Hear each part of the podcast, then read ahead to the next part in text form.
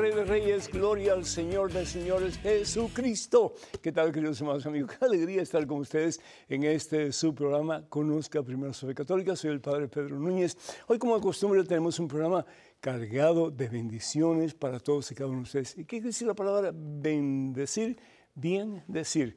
Dios quiere bendecirte, Dios quiere darte una palabra de esperanza, una palabra de aliento, una palabra de fe, de amor, una palabra de consuelo a través de este programa.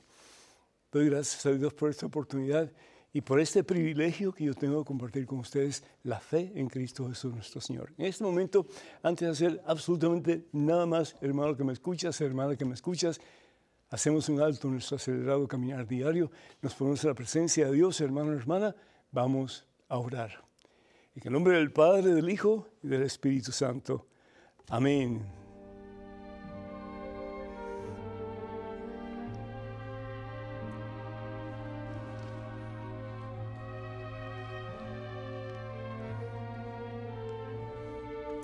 Eres grande, Señor.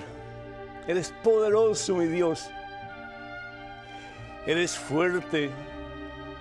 Eres invencible. Gracias, Padre Santo. Gracias, oh Dios, porque en nuestro caminar de la mano de Jesús nos enseñas cuán grande eres, mi Dios. Nos enseñas cuán poderoso eres, Señor. Tienes poder, tienes autoridad sobre todo lo que existe, incluso, Señor, tienes poder sobre el maligno, tienes poder sobre todos sus secuaces, porque tú eres el Dios del poder, el Dios de la victoria, el Dios de la vida, el Dios de la esperanza, el Dios de la paz, el Dios del amor. Gracias, Padre. Porque no estamos solos y en nuestros momentos más difíciles de nuestra vida es cuando tú más cerca estás de nosotros alentándonos, oh Dios, como alentaste a aquellos dos grandes discípulos tuyos, Señor, Jesús, Pedro y Pablo, cuyas fiestas celebramos en estos días, Señor. Bendícenos, oh Dios, como llevaste a tus hijos, Pedro y Pablo, de tu mano en el camino de la victoria total, que al fin y al cabo es el cielo. Gracias, Padre, porque ellos pudieron hacer tanto para evangelizar al mundo, tanto para llevar tu evangelio, Señor Jesús, a los cuatro costados del mundo. Que nosotros en alguna forma podamos, como ellos y con ellos, hacer todo lo posible, lo que tú nos permitas hacer, Señor, para que tu palabra llegue a los corazones y a las vidas de tanta gente hoy día que va muriendo por dentro porque no te tiene a ti, Señor. Que se siente desanimada, desalentada, se siente sin esperanza, sin alivio de sus dolores y problemas y dificultades, porque se siente lejos de ti, Señor. Te pido muy particularmente por los jóvenes de nuestra sociedad. Bendícelos abundantemente, Señor.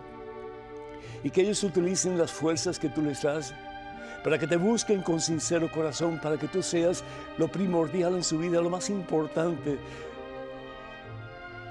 la prioridad por excelencia, Señor. Bendice a todos los papás y mamás que me están escuchando en estos momentos. Que al igual que Pedro y Pablo, ellos sientan que tienen una vocación intransferible porque nadie más la puede hacer como ellos. Es llevar a sus hijos a los pies de Cristo Jesús, tu Hijo, nuestro Señor, Padre Santo. Bendícenos a todos, oh Dios. Seamos padres de familia, hermanos, que tenemos hermanas y hermanos hijos, que tenemos papás vivos. Ayúdanos a todos, oh Dios, a descubrir el propósito de nuestra vida. Que al igual que Pedro y Pablo reconozcamos que el propósito por excelencia de nuestra vida es unión con Cristo, Padre. Es unión contigo, Señor. Danos una, una fuerza especial de tu Espíritu Santo, una unción especial de tu Espíritu Santo. Y que no claudiquemos, Señor, aún en los momentos más difíciles de nuestra vida en los momentos de prueba, Señor, que al igual que ellos podamos ser revestidos de la fuerza de tu amor, Señor, y podamos proclamar al mundo que Jesucristo está vivo, que en Jesús hay poder y hay victoria, que en Cristo Jesús hay esperanza y vida nueva. Bendícenos, oh Dios, y bendice a tus hijas y a tus hijos que escuchan estas palabras. Revístelos de ti, Señor, en este día y por siempre, en el nombre de Jesús, tu Hijo, nuestro Salvador y nuestro Señor. Amén. Bendito seas mi Dios. Damos gracias a Dios, hermanas y hermanos, por tantos ustedes que nos escriben pidiendo oración, pidiendo apoyo espiritual para ustedes. Con todo gusto, es un, es un privilegio para nosotros poder orar con ustedes y por ustedes. En este momento damos gracias a Dios por Juliana de Danbury, Connecticut, que pide oración por ella, por sus hijos Sergio, Carolina y por toda la familia Tabar. Que Dios les bendiga abundantemente. Iris de Plano, Texas, pide oración por el padre Roberto y agradece a nuestro Señor por el último año en el High School de Regina Elizabeth. Que Dios te bendiga, hija. Quiero pedir también por Ernesto, por Rogelio, por eh, Eduardo y por... Mm, por Enrique, que está en estos momentos eh, tratando de arreglar sus papeles para poder residir en este país. Que Dios les bendiga en abundancia y que pronto puedan ver sus sueños realizados. Pedimos por Migdalia, Miami, Florida, le pido oración por su esposo Genaro y también por Katiuska, mm, qué nombre tan, tan especial, ¿verdad? Eh, Delfina Sommer de Washington pide oración por el alma de Concepción Remedios Victoria, que el Señor la bendiga y que le dé la corona de la victoria, que es el cielo. Y Matilde uh, Bossier de Luisiana pide oración por la familia Hernández Reyes. Muchas bendiciones para todos ustedes. Eh, Rolando Martínez pide oración por su esposa, que está grave en el hospital. Que Dios la bendiga en abundancia también. Y por el papá de Carlos eh, Hernández, que está en proceso de ser ordenado diácono pronto, un amigo muy, muy, muy llegado a todos nosotros, que el Señor le bendiga. Y también a Fanny de Houston, Texas, que pide oración por su salud. Muchas bendiciones para ustedes. Lina de Florida llamó para saludar, al Padre y desearle lo mejor en cuanto a la salud física y espiritual. Muchísimas gracias, Lina. Dios te bendiga a ti y a tu familia. Y damos gracias a Dios por todos ustedes que piden oración a través de nuestras redes sociales. Muchas bendiciones para todos y cada uno de ustedes. Y recuerden que los únicos medios oficiales de las redes sociales de este servidor, el Padre Pedro, son los siguientes. Facebook.com diagonal P, Pedro Núñez, P Pedro Núñez, Facebook.com diagonal P Pedro Núñez. En Twitter, en Instagram y en YouTube, por favor, comuníquense con nosotros a la siguiente dirección, Padre Pedro Núñez, Padre Pedro Núñez. Y por favor tengan cuidado con perfiles falsos que piden dinero en nuestro nombre. Eso nunca lo haríamos a través de estos medios que acabo de mencionar. Hablando de la fuerza de la fe y del amor, es que todos estamos llamados a vencer obstáculos, dificultades, problemas, hermanos, porque como bien dice San Pablo, si Dios con nosotros, ¿quién puede estar en nuestra contra? Nadie, nadie, nadie. Me llama mucho la atención Pedro, que llegó a ser un gran santo de la iglesia y pilar de la iglesia junto con Pablo. Por eso es que la iglesia celebra estos dos hombres, la fiesta de dos hombres, el mismo día, porque fueron realmente los pilares de la iglesia que Jesús estableció sobre Pedro y los demás apóstoles. Pedro fue discípulo de Jesús, Pablo no. Pedro mm, fue apóstol, pues escogido por el mismo Jesús y sobre todo pues fue llamado para ser el cabecilla visible de los demás apóstoles. En el Evangelio según San Mateo capítulo 16, versículo 18, Jesús le dice a Simón Barjona, tú eres ahora Pedro y sobre esta piedra edificaré mi iglesia. Los hermanos protestantes y evangélicos dicen que no, que Jesús está hablando de sí mismo. Eh, Jesús no hubiera cambiado el nombre a Simón Barjona y haberle llamado Pedro a no ser que tenía una misión especial para él. En la Santa Biblia, cada vez que se cambia el nombre de una persona, esa persona tiene una misión especial que desarrollar en el nombre del Señor y por voluntad de Dios. En el caso de Simón Barjona, Jesús le cambia el nombre y le pone el nombre de Cefas o Pedro, que quiere decir roca. No se puede comparar la roca de la vida de Pedro con la roca que es Jesucristo, la piedra angular. Pero sí Pedro va a representar a Jesús en este mundo porque Jesús regresa al Padre. Y hace falta una cabeza visible que continúe guiando la iglesia con la fuerza y el poder del Espíritu Santo. Y por eso es que Jesús promete Espíritu Santo a su iglesia. En el Evangelio según San Juan, en el capítulo 12, versículo 16, eso es lo que hace Jesús. Les conviene que yo me vaya, dice el Señor pero les enviaré al Paráclito, al defensor que estará con ustedes para enseñarles el camino hacia la verdad. Y dices, el evangelista Juan en el capítulo 5 que Jesús dice entonces, y la verdad los hará libres. Hay una sola verdad, hermanos. Y esa verdad es la que proclama la iglesia que Jesús establece sobre Pedro y los demás apóstoles, que es la iglesia que es una santa católica y apostólica, no hay otra. No habían hermanos protestantes en el tiempo de Jesús, no habían. No había iglesias protestantes en el tiempo de Jesús, no había. No había iglesias evangélicas en el tiempo de Jesús, no había. No había iglesias fundadas por diferentes hombres y mujeres, porque la única iglesia que se fundó fue la de Jesús sobre Pedro y los demás apóstoles. Y Pedro, que era un hombre cobarde, un hombre que era, eh, pues, incrédulo muchas veces, un hombre que se había dado por vencido con Jesús. Pero sin embargo Jesús se fija en él y ve el potencial que hay en, Pedro y lo llama, lo llama. Como Jesús mira tu potencial, mira lo que hay dentro de ti. Tú miras solamente algunas cosas y la mayoría de las cosas que tú miras en ti son negativas, ¿no es cierto? Porque vivimos en una sociedad muy negativa. Todo es negativo, todo es negativo, todo es negativo. A no ser que hagas lo que te dice el anuncio de la televisión que hagas o etcétera, pero todo es negativo. Y miren los anuncios, las noticias para que ustedes vean. Y sí, los anuncios y para que ustedes escuchen de verdad qué es lo que dicen. Todo es negativo. ¿Cuántas eh, noticias positivas hay? ¿Cuántas? Muy pocas o ninguna. De vez en cuando escuchamos una. Pedro vivía una sociedad muy negativa, como vives tú, como vivo ya, vivo yo. Y Pedro tenía miedo. Pedro tenía miedo que a él le pasara lo mismo que le pasó a Jesús, que lo crucificaran. ¿Por qué? Por seguir a Jesús, por proclamar el Evangelio. Pero una vez que Pedro recibe unción de lo alto, fuerza de lo alto, Espíritu Santo, Pedro es transformado en el amor de Dios.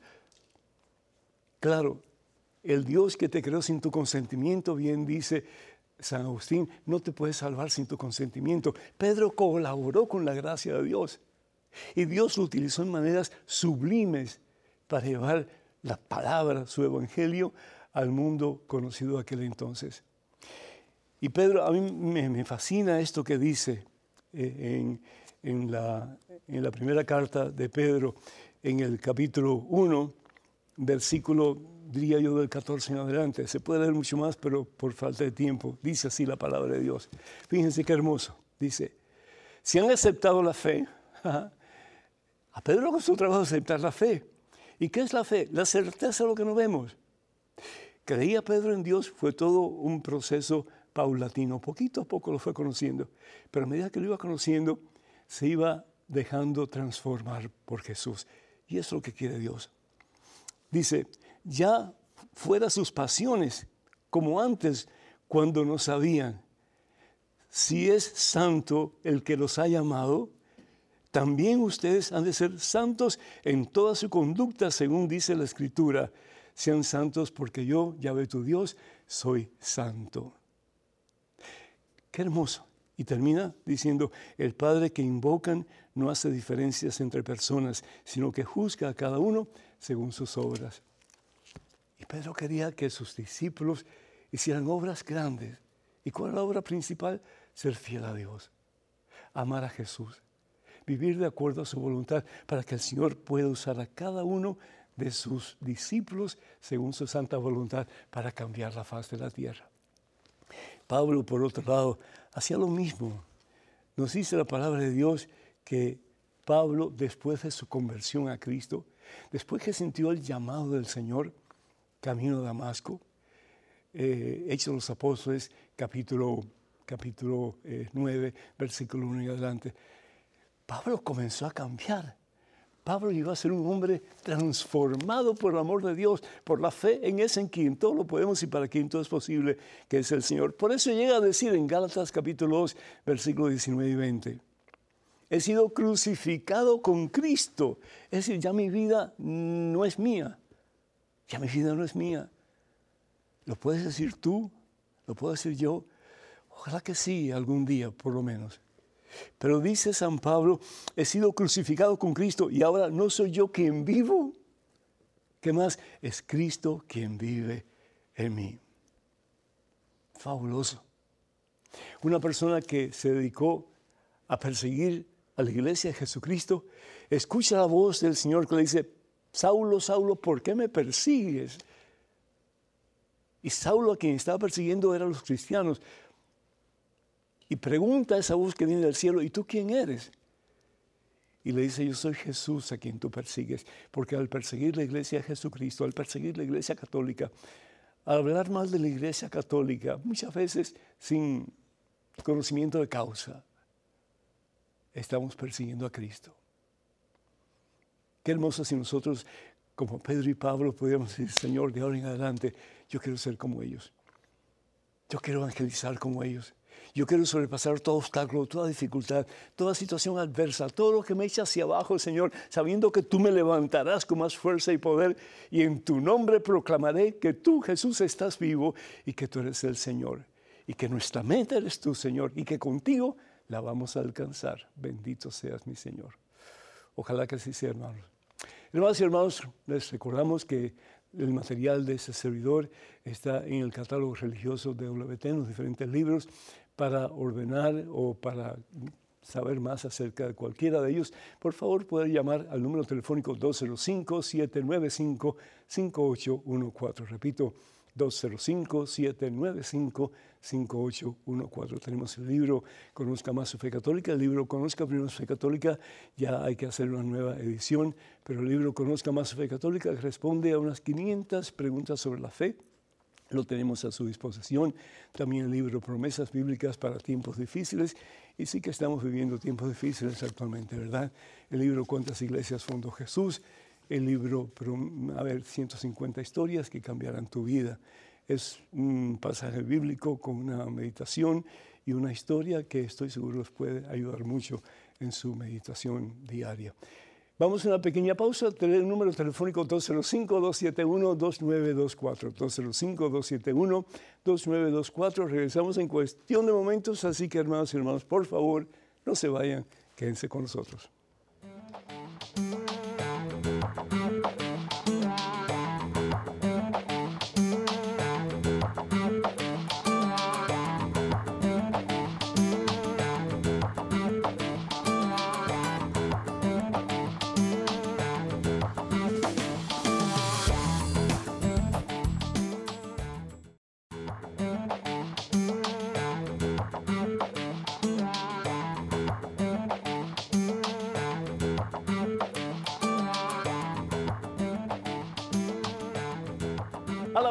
Glorificado, exaltado sea el nombre de Cristo Jesús. Hermanos y hermanos, bienvenidos a este segmento de su programa.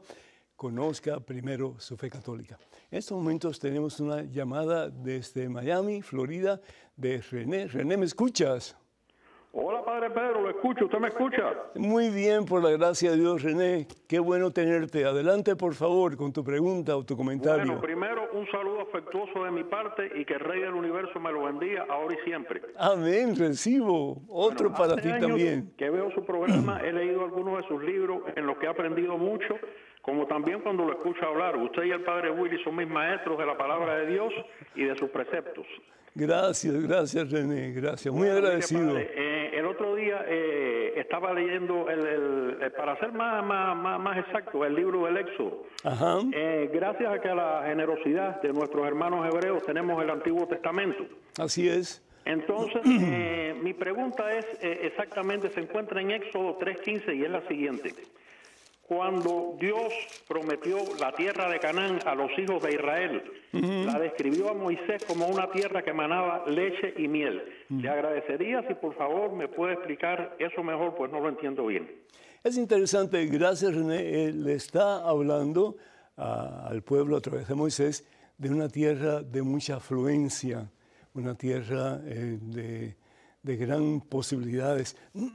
y si realmente si vamos a, a Tierra Santa estos días, yo pienso ir en octubre, si Dios permite, con un grupo de personas. Si quieres venir, más que bienvenido. Pero vamos a ver que una tierra que realmente o es el 64% desértica, cómo se está convirtiendo en un valle de prosperidad donde hay muchísimas eh, plantas frutales, donde hay eh, mucha vegetación. Así que está en un cambio tremendo. Es decir, lo que, lo que Dios hace cuando la persona tiene la, la, inteligencia y los medios que vienen de Dios para cambiar las situaciones.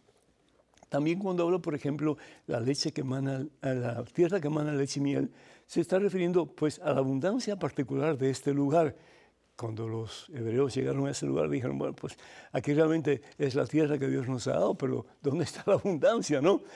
Pero de todas maneras, sí, desde el punto de vista, leche y miel son dos cosas que se utilizan mucho en el tiempo del éxodo por, por las personas. Y miel porque hay muchos dátiles, esa es la miel, hay muchas palmas de dátiles y los dátiles son bien dulces, bien sabrosos. No hay miel de abeja porque no existen las abejas, o por lo menos que yo sepa, no hay abejas en Tierra Santa, pero sí en dátiles hay mucho. Y la leche, pues es la leche de, cabra, que se usa mucho para hacer yogur, para hacer quesos, para hacer todo ese tipo de derivados de, la, leche. Entonces, es lo que Dios le promete. Dios es el Dios de la abundancia. Dios es el Dios de la misericordia. En Dios todo abunda. ¿Por qué? Porque todo lo que necesitamos y mucho más, Dios nos da por lo mucho que nos ama. Así que ojalá que esto te haya servido un poco. Que Dios te bendiga, René, y gracias por tu llamada. En este momento es un correo electrónico. Una pregunta adelante, por favor. Padre Pedro, me da gusto saludarlo. Le escribo desde Colombia. Ruego a Dios por su salud para que siga todo el tiempo que el Señor se lo permita proclamando el Evangelio. ¿Puede usted explicarme esta parte del Evangelio de San Lucas, Lucas 22, del 35 al 38? Deme su bendición para mí y mi familia. El Señor, que es misericordioso, lo siga bendiciendo. John Restrepo. Yo muchísimas gracias, Dios te bendice, recibo esa bendición de parte de Dios a través tuya y yo te bendigo a ti también a toda tu familia. Vamos a leer lo que dice la palabra de Dios en el Evangelio según San Lucas capítulo 22, versículos del 35 en adelante. Dice así, Jesús también les dijo, cuando les envié sin cartera, ni equipaje, ni calzado, ¿les faltó algo? Hablando de la misericordia de Dios, de la providencia de Dios, ¿les faltó algo? Ellos contestaron, nada. Es decir, se fueron sin nada sin cartera, sin equipaje, sin calzado. Hablando de Tierra Santa, la mayoría de las personas cuando van a Tierra Santa en peregrinación van con una, una, maleta, otra maleta y regresan con una maleta, dos maletas, tres maletas, cuatro maletas, porque todo lo que ven lo quieren, ¿cierto? Aquí hay una persona que está viendo en estos momentos, no voy a decir quién es, pero eh, ella es una de ellas, ¿sí? que les encanta comprar cositas para todo el mundo. bendito sea Dios, qué bueno. Pero cuando fueron, no tenían nada, ni cartera, ni equipaje, ni calzado. Y pregunta a Jesús, ¿les faltó algo? Ellos contestaron, nada. Es interesante, como Jesús los manda sin nada, ¿cómo ellos van a poder entender la providencia de Dios y proclamar la providencia de Dios, la misericordia de Dios, si ellos no se atreven a dejarlo todo para seguir a Jesús. Ellos se fueron sin nada, pero no les faltó nada. Y por eso dicen, no faltó nada, nada. Y Jesús agregó, pues ahora el que tenga cartera, que la tome. Y lo mismo el equipaje. Y el que no tenga espada, que venda el manto para comprarla. El manto es lo más preciado que tenía el judío. Era la vestimenta más importante del judío. Y sin embargo, Jesús le está diciendo ahora, lleven cartera y lo mismo, lleven equipaje. Y si no tienen espada, vendan el manto si lo tienen que vender, pero cómprense una espada. Pero es que no interpretaron, no supieron saber bien lo que Jesús le está diciendo. Jesús le está hablando de que él iba a regresar a la gloria y que ellos, aunque Jesús iba a estar con ellos, tendrían que valerse por ellos mismos sin la asistencia de Jesús, personalmente. entonces ellos tenían que cuidar de ellos los unos de los otros. ¿Y la espada qué significa? La palabra de Dios. Si nosotros vamos a la carta de los Hebreos, en el capítulo 4, dice la palabra de Dios, en efecto, la palabra de Dios es viva y eficaz, más penetrante que espada de doble filo, y penetra hasta donde se divide el alma y el espíritu. Qué hermoso donde se divide el alma y el espíritu. ¿Cómo es la cosa? Entonces, ¿el alma y el espíritu no es la misma cosa? Pues sí y no. Podemos decir, el alma y el espíritu es la misma cosa. Eh, en, hebreo se diría ruach y en griego se diría neuma. Es el viento, el hálito de Dios, el don de vida. Pero para San Pablo y para algunos de los de su tiempo eran dos cosas diferentes. El alma es el ánima, lo que anima el cuerpo, lo que hace que nosotros hagamos o no hagamos. Claro, está por supuesto con la voluntad. Y el, el espíritu es la parte más recóndita del ser humano donde encuentra a Dios. Santa Teresa de Ávila habla del castillo interior, ¿se acuerdan? Y que hay siete moradas. Y la morada más íntima, la morada donde está el Espíritu de Dios, ahí nuestro espíritu puede encontrar a Dios y comenzar a cambiar de verdad hacia una mejoría de vida espiritual a medida que dejamos que el Espíritu de Dios nos haga más y más imágenes de Jesús. Eso es lo que significa realmente el Evangelio que tú me preguntas. En este momento un correo electrónico, una pregunta adelante, por favor. Estimado Padre Pedro, Tuve la bendición de conocerle en un retiro en Dallas, Texas. Gracias de todo corazón por su ministerio, que es sin duda de enorme ayuda. Padre, he asistido a dos misas de sanación. Asimismo, un sacerdote benedictino ha orado imponiendo sus manos en mi cabeza. La mayor parte de mi tiempo la utilizo en orar y escuchar testimonios de nuestra fe católica. Padre, ¿por qué siempre estoy preocupada, triste, si tengo familia, techo, alimento y fe? Le pido de manera constante a nuestro Señor me muestre cómo puedo servirle y parece que no tengo respuesta. A pesar de asistir a la Santa Eucaristía, confesarme, rezar el rosario, ver constantemente el maravilloso canal de la Madre Angélica, esa preocupación por el futuro económico, etcétera, no se aleja de mi mente. Gracias por su amable atención. Deseo de corazón ore por mí y pueda responder mi pregunta. Raquel desde México. Raquel, Dios te bendice. Estamos hablando al principio, ¿verdad? Que vivimos una sociedad excesivamente negativa. Y a veces estamos tan llenos de negativismo que nos cuesta trabajo ser positivos, ser hombres y mujeres de fe. Entonces, como dice San Pablo, es una batalla continua. Y la batalla no es contra gobernantes y autoridades de este mundo, sino con aquellos que rigen este mundo, por lo menos hasta cierto punto, es el punto que Dios le dé el permiso, y es Satanás y sus secuaces. Pero Satanás y sus secuaces están vencidos ya. está tirando Satanás las últimas patadas, ¿sí? Pero Jesucristo ha ganado la victoria sobre Satanás, sobre la muerte, sobre el pecado. Y si nosotros queremos, podemos, con la fe puesta en Jesús, vencer esos impulsos negativos que vienen constantemente a nuestro corazón y a nuestra mente. ¿Cómo hacerlos? Yo tengo una pequeña eh, tarea, la haces todos los días. antes de levantarte de tu cama, y quiero que te aprendas estos dos versículos. Romanos capítulo 8, versículo 31 y Filipenses capítulo 4, versículo 13. ¿Qué es lo que dice la palabra de Dios?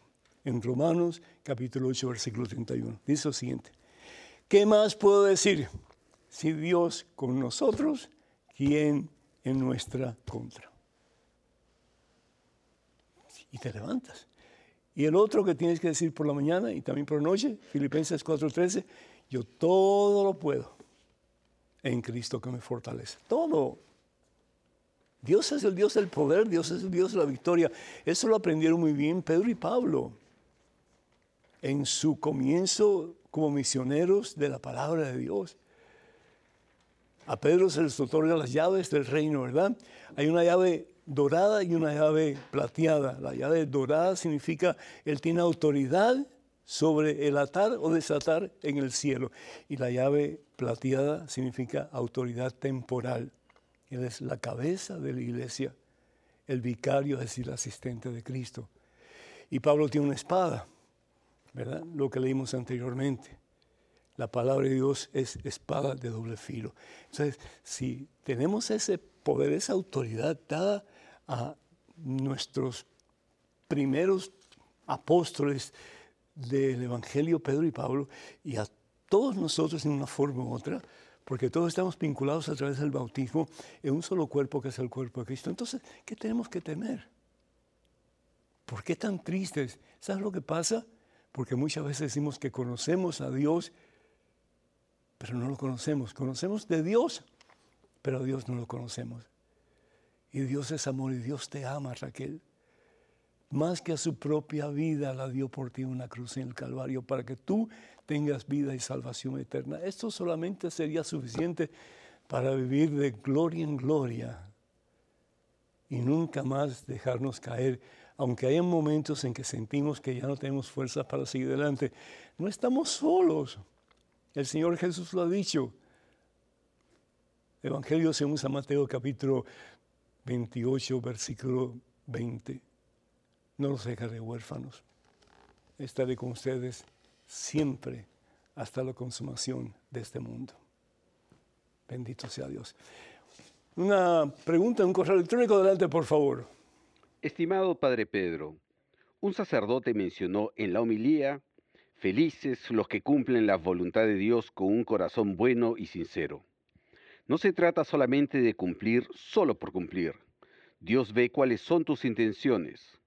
Como contexto, desde hace mucho tiempo me siento muerto por dentro y no tengo el mínimo aprecio por la vida que Dios me ha regalado. Desearía no haber nacido. Creo que la única razón por la cual continúo viviendo es porque Dios así lo quiere y porque si me quitase la vida, me iría al infierno, empeorando por mucho la situación. Sin embargo, a pesar de eso, trato de incorporarme todos los días y continúo haciendo lo que puedo, mucho o poco, en mi iglesia, con mis conocidos y con mi familia. Pero para serle honesto, muchas veces lo hago porque es lo correcto, no porque realmente quiera hacerlo. En otras palabras, cumplo solo por cumplir, pero no puedo evitarlo. Uno puede tener control sobre sus acciones, pero sobre el sentir pienso que no. Uno no decide qué le gusta y qué no, qué lo hace feliz y qué no. Entonces, cualquier acción buena o acto de caridad que haga en mi vida no tiene valor, no servirá de nada en el momento en que el Señor me juzgue. Gracias por su maravillosa labor y que Dios lo cuide siempre. Byron Samuel. Byron Samuel, yo estoy de acuerdo con el sacerdote que dice que, pues, y eso es lo ideal, ¿no? de que todo lo que hagamos lo hagamos por, por, amor, con un deseo maravilloso, fabuloso entre nosotros, de hacer lo que sabemos que tenemos que hacer para gloria a Dios.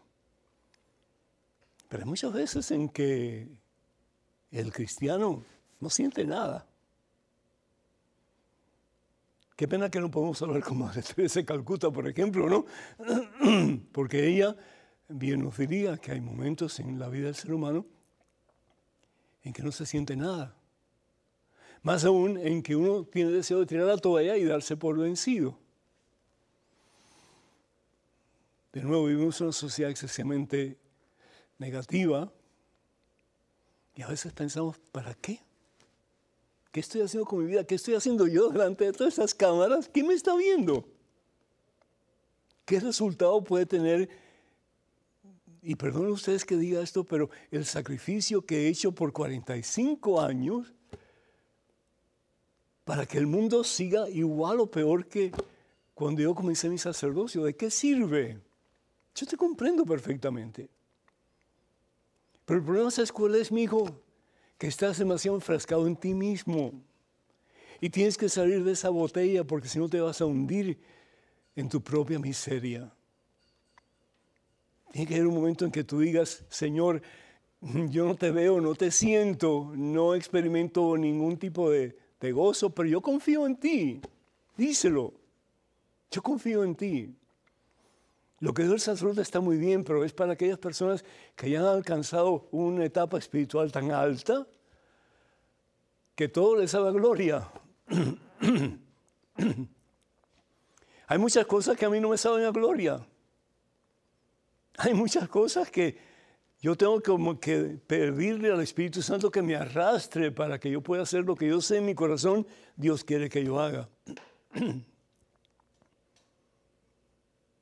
Entonces, para mí más meritorio es el hacer las cosas cuando uno no quiere, pero uno sabe que lo que está haciendo es para la gloria de Dios. Que el tener todo como una panacea y decir que rico, pues ya, ¿verdad? Dios me usa de pies a cabeza, por dentro, por fuera, y soy suyo completo totalmente. Yo no conozco a ninguna persona que esté caminando en santidad que piense así.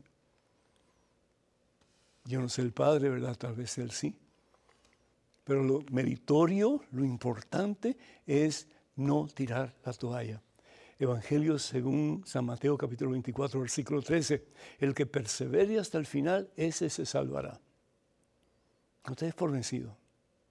Y aunque no sientas nada, y aunque no te guste tu vida, aunque te estorbe tu propio ser, ríndeselo al Señor y dile, Señor, yo no lo quiero, tómalo tú.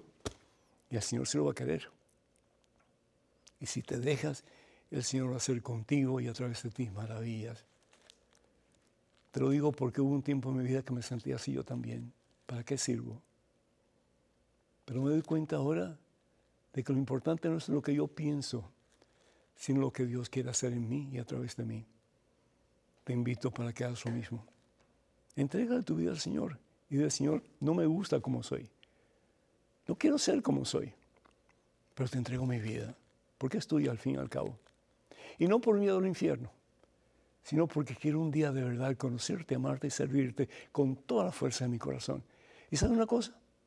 Que lo que Dios va a comenzar en ti, Dios lo va a llevar a su feliz término si te dejas. Número telefónico para que se comuniquen con nosotros después de esta pausa, 20, o durante esta pausa, 205-271-2924. 205-271-2924. Regresamos en cuestión de momentos, así que por favor no se vayan, quédense con nosotros.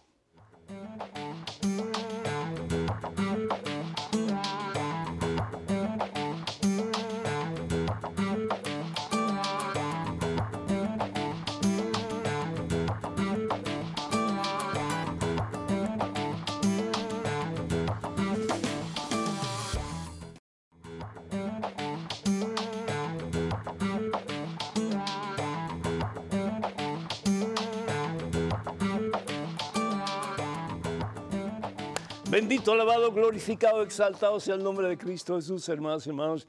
Bienvenidos a este segmento de su programa. Conozca primero su fe católica. Soy el Padre Pedro Núñez. En estos momentos creo que tenemos un correo electrónico. Una pregunta adelante, por favor.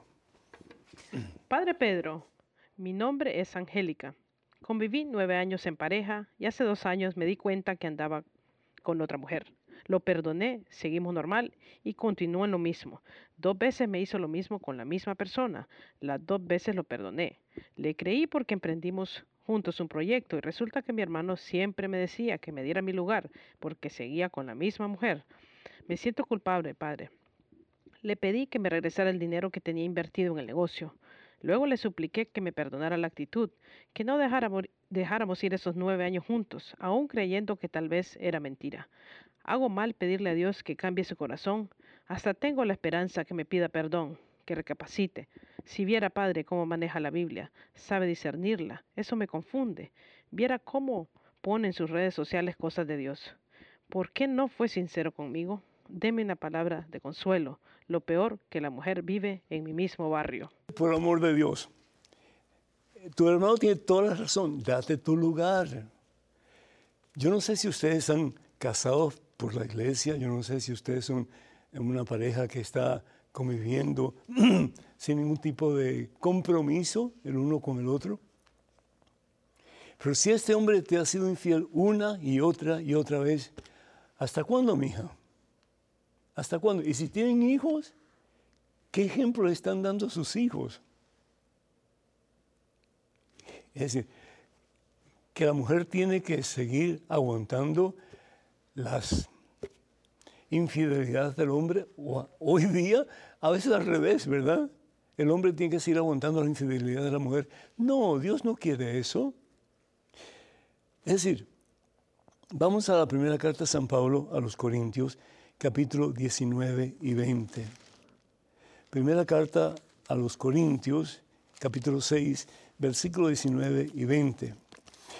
Y, tú dices que, tu pareja, tu yo no sé cómo llamarle tu amante, no sé cómo llamarle, tú dices que, que es un hombre de Dios, que lee la Biblia, pero Satanás también conoce la Biblia y sin embargo está en el infierno.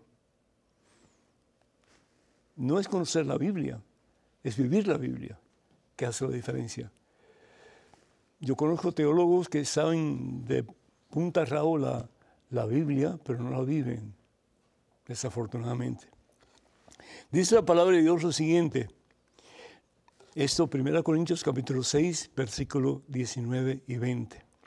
¿No saben que sus cuerpos son templos del Espíritu Santo? Es decir, que han recibido de Dios y que están ustedes. Ya ustedes no se pertenecen a ustedes mismos. Ustedes han sido comprados a un gran precio. Por lo tanto, procuren que sus cuerpos sirvan para dar gloria a Dios. Tu pareja, tu esposo, tu amante, como, como sea, no sé, puede ser una persona que hable mucho de Dios, pero no vive la fe. Y no vive la fe porque es infiel. Y tú, sin embargo, le sigues aguantando sus infidelidades. Ojalá que no tengan hijos ustedes, ¿no? Porque si tienen hijos, ¿qué clase de ejemplo le están a ustedes a sus hijos? Si papá lo hizo, yo lo puedo hacer también, o aún peor. Y no sucede así con muchas familias que conocemos. ¿Con, ¿Con qué autoridad moral ese padre le puede decir a sus hijos, no hagas esto ni hagas lo otro, cuando él lo está haciendo y cuando ella lo está permitiendo? Por amor de Dios. La palabra de Dios nos dice en Mateo capítulo 28, versículo 20, no los dejaré huérfanos. Estoy con ustedes siempre. Entonces, mija, levántate de tu miseria, levántate de tu situación de cómplice del pecado de tu pareja y ya deja de vivir esperando un cambio cuando por nueve años no ha sucedido. Claro que Dios quiere que la persona cambie, pero si uno no está dispuesto a cambiar, ni Dios mismo nos puede torcer el brazo. ¿Por qué? Porque el ser humano es libre de tomar decisiones. Y si tomamos la decisión a favor de Dios, bendito sea Dios, alcanzaremos victoria. Pero si tomamos decisión en contra de la voluntad de Dios, desafortunadamente alcanzaremos el infierno. Y el infierno existe. Y Satanás desafortunadamente está llevando a tu pareja al mismo infierno. Y quién sabe, tal vez a toda la familia. Porque tanta culpa tiene el que mata la vaca, la vaca como el que le aguanta la pata. Piénsalo y ve a hablar con un sacerdote a ver qué consejos te puede dar. Cuenta con esas oraciones. En este momento es un correo electrónico. Una pregunta, adelante, por favor. Padre Pedro, ayúdenos, por favor. Mi mamita y yo perdimos a mi papito por COVID hace casi dos meses. Nuestro corazón está roto y quisiera decirle cuánto lo queremos, cuánto lo extrañamos, en oración y con permiso de Dios, es decir, solo si Él autoriza que le lleguen mis palabras. Pero una amiga muy creyente me dijo que a los difuntos no hay que molestarlos ni pensarlos, que hay que dejarlos descansar y que tampoco se les puede pedir intercesión. ¿Es un pecado o está mal que yo en mi pensamiento le envíe amor a mi padre? ¿Está mal decirle, mira papá, qué bonito atardecer, por ejemplo? ¿Cómo nos lo sacamos del corazón? Me parece extraño, seco e injusto. La beata mexicana Conchita Concepción Cabrera de Almida lo hacía cuando partió su pancho. Y el padre Darío Betancourt, que en paz descanse, también llegó a pedir intercesión a su querido sacerdote amigo el padre Julito, recién fallecido por COVID en el 2021. No entiendo nada, Padre Pedro. Actuar como autómatas y ni pensarlos no me parece. Gracias de antemano. Lo queremos mucho. Atentamente desde Venezuela, Milagro. Milagro, yo tampoco entiendo nada. ¿Cómo es que te dejas influenciar por esta persona que te está diciendo lo que no es cierto? Y tú le haces caso. No entiendo nada. Gracias a Dios que te has comunicado con nosotros. ¿De dónde sacó esa persona que no se deben de molestar a los muertos? ¿Qué es eso? Eso ni está en la doctrina de la Iglesia Católica, ni está en la Santa Biblia tampoco. No está. Yo no sé, sacamos tantas cosas fuera de contexto que es increíble. Creemos en la presencia del cielo, del purgatorio y el infierno.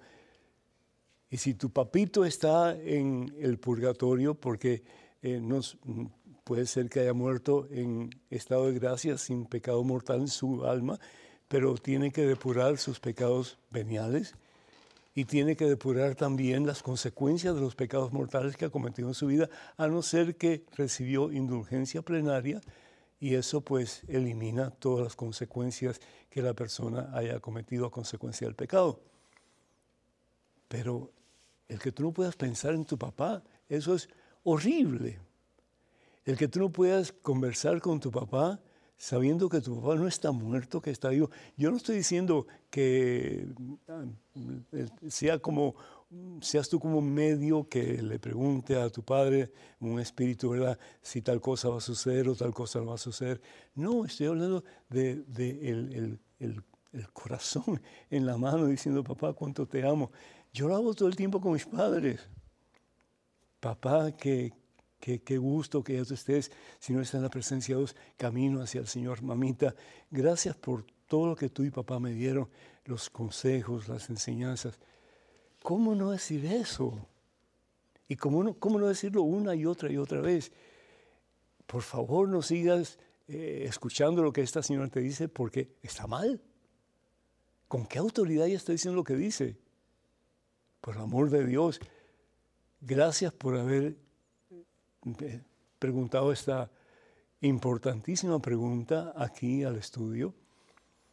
Y te pido por favor que sigas amando a tu papá con todo tu corazón y que ayudes a tu mami para que ella pueda sanar esa herida que tiene por dentro, que es la ausencia de tu papá. Y tú también, a medida que ustedes oran por él, si es que está en el purgatorio y si está en el cielo, pues esa oración será aplicada a otra persona. Así que sigue haciendo lo que has hecho, mi hija. Vas por el buen camino. Que Dios te bendiga. Quedan muy pocos cupos para registrarse para el maravilloso, transformador viaje o peregrinación a Tierra Santa, que será con el favor de Dios del 14 al 25 de octubre, ya muy pronto. Para más información, por favor, comuníquense con la señora Maciel Carrasco a la oficina Canterbury Pilgrimages, que es la oficina de viaje. Su celular, eh, WhatsApp es 347-463-3998. Está en pantalla. O si no, se pueden comunicar con ella al otro número, 1-800-653-0017, que también está en pantalla. O pueden comunicarse con ella vía correo electrónico a maciel canterburypilgrimages.com. También recordamos que con el favor de Dios voy a estar en Nebraska, Omaha, Nebraska, el 23 y 24 de junio en un congreso eucarístico. Para más información, por favor, comuníquense con el diácono Gregorio al Centro Pastoral Tepeyac. Número telefónico 402 557-5571. Repito, 402-557-5571. Va a estar tremendo ese fin de semana. También les recordamos que WTN tiene su celebración familiar ya muy pronto, el primero de octubre, en Phoenix, Arizona. Habrán charlas, eh, tiempos para compartir, actividades para niños, confesiones, adoración al Santísimo, Santa Misa y el gran concierto de Martín Valverde y su banda. Así que no dejen de, pues, de ser posible, de estar con nosotros en ese grandioso día.